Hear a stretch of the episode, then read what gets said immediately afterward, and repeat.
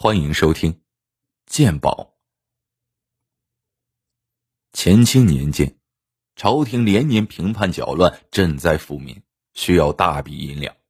刚登基的雍正便对自己的臣子下了手，凡是犯了事的官员，不论官衔大小，一律抄没家产，悉数充公。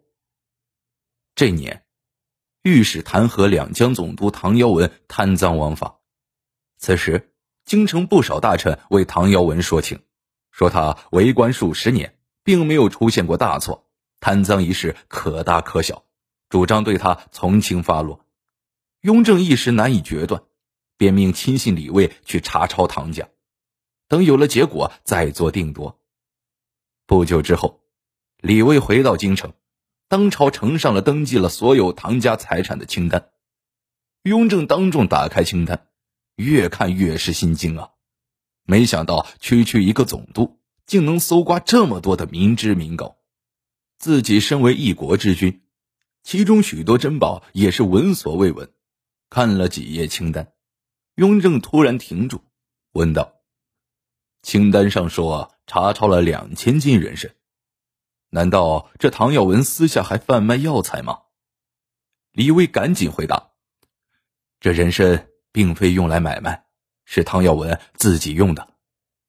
雍正不信，唐耀文又没有病，两千斤人参要吃到猴年马月呀。李卫笑道：“皇上有所不知，唐尧文最喜欢吃嫩菜心，但是又不喜欢白菜的土味，因此每次厨子炒菜时，都事先把人参烘干，再充当木柴烧火。”这样，人参燃烧时的药香便盖过了白菜的土味。每做一次白菜心，都要烧掉几十斤的人参。这两千斤人参还只是唐府一月的用度。雍正听罢，点头叹息。只见清单上有一样珍宝，叫摇钱树，不禁好奇的问：“这摇钱树，朕只听说过，还从未见过，不知究竟是什么模样？”李威赶紧命人把从唐家查抄来的摇钱树抬到雍正面前。雍正一瞧，不禁暗自啧舌。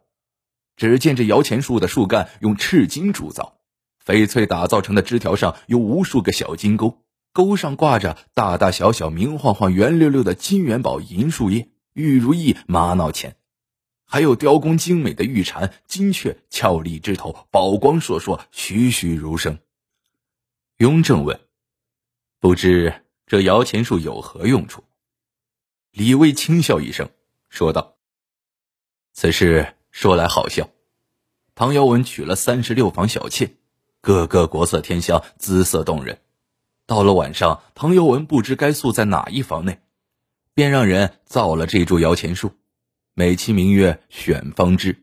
每晚，三十六房小妾轮流拿着一只金鞋，用力往摇钱树上丢。”谁打下的宝贝多，唐老爷就陪哪个睡。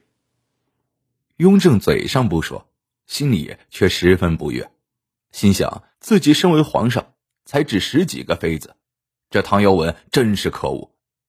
这时，他无意翻到清单最后一页，见有三样珍宝没有命名，便问道：“这三样珍宝为何无名？”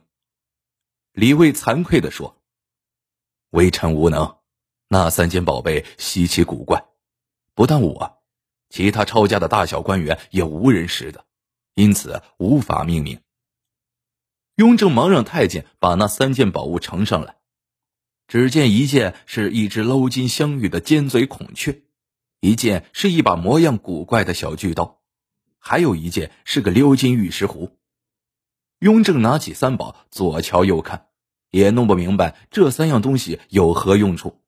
此时，上书房大臣张廷玉上前说：“听闻礼部侍郎刘延春博览群书，通晓古今，无五不识，不如让他前来鉴宝。”雍正一听，立即下旨宣刘延春上殿。刘延春仔细看了三宝后，对雍正说：“启禀皇上，第一件尖嘴孔雀是用来嗑瓜子的。”先把瓜子放入孔雀尖嘴里，然后轻拍孔雀的后背，孔雀便会壳开瓜子壳，将瓜肉吐入盘内。第二件小锯刀，则是用来锯冰块的冰刀。每年冬至那天，到河中切下三尺见方的冰块，用棉被包裹后，涂上蜂蜜和蜡油，藏到十几尺深的地下石洞中。等到盛夏酷热难耐之时，便可取出冰块，用冰刀切成碎冰，用来泡茶消夏。刘延春边说，大臣们便窃窃私语。纷纷感叹唐尧文平日生活之奢靡，雍正的脸色越来越难看，他强压住怒气，问：“那第三件鎏金玉壶又是何物呢？”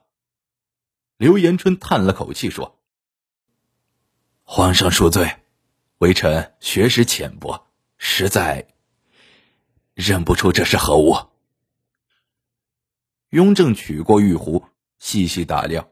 只见这壶用上等和田宝玉雕成，壶身上还镶嵌着猫眼石、夜明珠等各种珍宝。更奇特的是，只要往壶中倒入半盏清水，顷刻间那水便会散发出缕缕香气，香味沁人心脾，久久不散。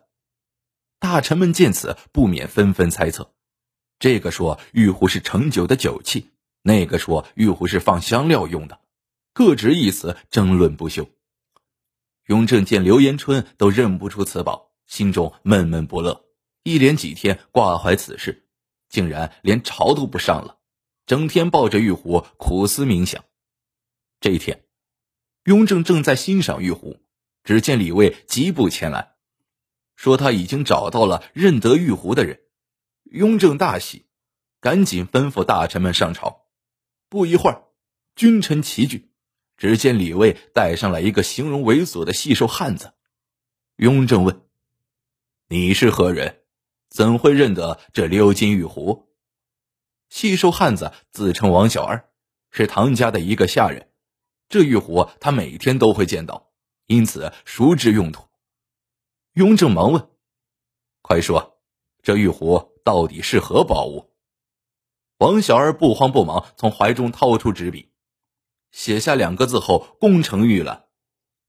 雍正迫不及待的打开纸一看，突然脸色大变，一拍玉案，气呼呼的甩袖而去。